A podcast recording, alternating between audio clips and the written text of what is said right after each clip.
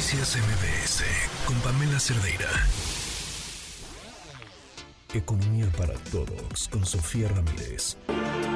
Es que, Sofía, ¿cómo estás? Pues mira, como yo tampoco voy a caer en provocaciones del gobernador, yo voy a hablar de temas importantes. Me parece muy bien porque la verdad es que no vale la pena y coincido contigo repetir y volver a justificar y analizar por qué quienes están gobernando tienen que rendirle cuentas a quienes están gobernando, porque uno, usan nuestros recursos para hacer su chamba, dos, para eso están ahí, y tres, o sea, los elegimos confiando en que van a hacer un buen desempeño. Lo mínimo que podrían hacer sería responder PAN. Así es, coincido. Pero bueno, vamos a hablar de economía y vamos a hablar justamente de qué variables la gente sí puede tomar en cuenta o muy seguramente va a tomar en cuenta al momento de ir a votar. Estamos a escasos días de que termine la precampaña, entremos en este periodo de reflexión, e intercampañas, donde esperemos que nos den por lo menos un respiro antes de que nos vuelvan a bombardear con spots, porque ahora sí, agárrense que van a venir muchas... Eh, propuestas, digamos, de política pública, o por lo menos es lo que esperamos que vengan, pero sí, van a ser un montón eh, que empiezan en marzo y se acaban pues, eh, un par de días antes de la jornada electoral. Y lo que estábamos revisando es, bueno, qué cosas le afectan a la gente que podrían en determinado momento, pues, mejorar la opinión, digamos, hacia el partido que está gobernando o podrían pensar que tal vez habría que recular y pensar en una alternativa. Entonces, primero que nada, Pam, eh, creo que el, el tipo de cambio ese siempre ha sido un icónico, ¿no? La gente sentimos que si el tipo de cambio va bien, entre comillas, es decir, tenemos un peso fuerte, pues tenemos una economía fuerte y está bien padre. Y ahorita, entre diciembre y los primeros 16, 15 días de enero, porque hoy ya el, peso se nos fue un poquito para abajo, o más bien el dólar se hizo un poco más caro en términos de pesos, pues el tipo de cambio nos sorprendió manteniéndose por debajo de los 17 pesos por dólar. Esto sorprendiendo a propios y extraños, porque los analistas, el mercado esperaban que el año cerrara pues con 18.50 pesos por dólar más o menos, y pues ciertamente cerró por debajo de los 17. ¿Qué va a pasar este año? Bueno, van a pasar muchas cosas. El problema de que alguien te diga qué va a pasar con el tipo de cambio es que lo más probable es que no sepa y solamente te está queriendo vender espejitos. El tipo de cambio se va a mover porque cambian las tasas de interés en Estados Unidos y en México.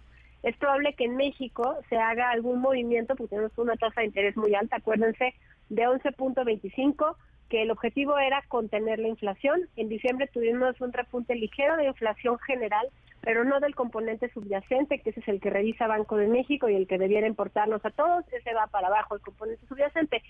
Yo no podría saber cuándo el Banco de México va a tomar la decisión, pero todo parece indicar que este año va a haber entre uno y tres recortes, no en las primeras decisiones de política monetaria, es decir, no en febrero y no en marzo, pero sí más hacia la segunda, eh, el segundo trimestre del año. ¿Qué va a pasar en Estados Unidos? Pues parece que la inflación sigue necia, ellos no tienen unos eh, energéticos subsidiados, por lo menos una gasolina eh, subsidiada como la tenemos en México, entonces pues su inflación fluctúa de una manera un poco más, digamos, vinculada al mercado de energéticos. Y ahorita, en un mundo donde hay tantos conflictos geopolíticos, eh, incluyendo los últimos bombardeos de eh, Gran Bretaña y Estados Unidos hacia los rebeldes eh, vinculados a Irán, pues obviamente eso genera muchas más tensiones geopolíticas por si necesitáramos adicionales a las de Ucrania, a las de Hamas, Israel y demás. Y bueno, cada vez que hay episodios de, digamos, aversión al riesgo, pues el dólar se aprecia, eh, digamos, encareciéndose frente al peso y ante otros cruces de otras monedas. Entonces realmente no sabemos qué va a pasar con el tipo de cambio, pero por lo pronto es eh, uno de los elementos que por lo menos ahora vemos no va a fluctuar demasiado hasta que hayan pasado nuestras elecciones. No podemos obviar que los debates en Estados Unidos va a haber que haya eh, también cierto tipo de impacto, porque en la medida en la que Trump se fortalece, ya lo vimos en 2016, pues el tipo de cambio de repente se nos fue a 20 pesos por dólar y demás. Pero en el mediano plazo no va a dejar de entrar dólares por exportaciones, remesas, inversión extranjera directa, turismo o inversión en cartera. Entonces, pues podemos augurar que no va a irse a niveles así extraordinarios, espero no equivocarme, y ese va a ser un rubro relevante. Número dos, el incremento salarial, no solo el salario mínimo, que sin duda ha sido una eh, de las grandes promesas de campaña cumplidas por el presidente López Obrador, que es dotar de 100% más poder adquisitivo al salario mínimo en los primeros cinco años de gobierno. Sin duda un tema de justicia social, pero también tiene que ir aparejado, y esto seguramente lo han escuchado quienes nos acompañan en el auditorio en diversos foros, tiene que ir aparejado de un incremento en la productividad.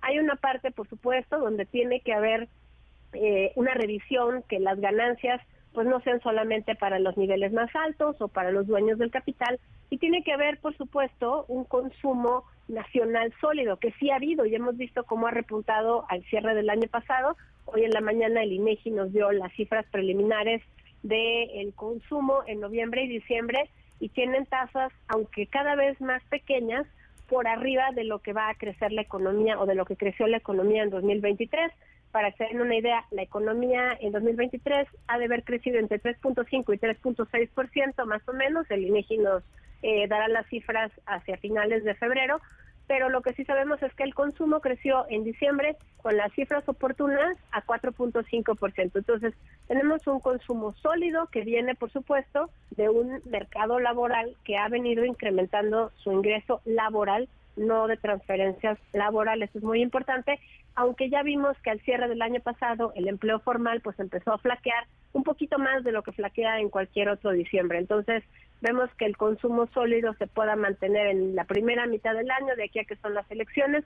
Va a ser un año de mucho gasto público, PAM, y con esto cierro eh, vemos que va a haber gasto en dos rubros en específico que van a ser particularmente relevantes. Uno, el gasto social, sin duda, en concreto, en las pensiones de adultos mayores no contributivas, es decir, en las transferencias a adultos mayores, y el otro, en Tren Maya, con lo cual pues también vamos a ver gasto importante en inversión pública en esta primera mitad o en estos primeros 10 meses del año, lo cual a su vez pues va a generar eh, empleo y eh, cierto dinamismo económico. Vamos a ver cómo nos va a hacer el cierre del año una vez que se concrete el cambio de gobierno, pero de aquí a las elecciones auguramos elementos muy importantes que van a eh, mejorar la percepción de cómo va la economía desde el electorado.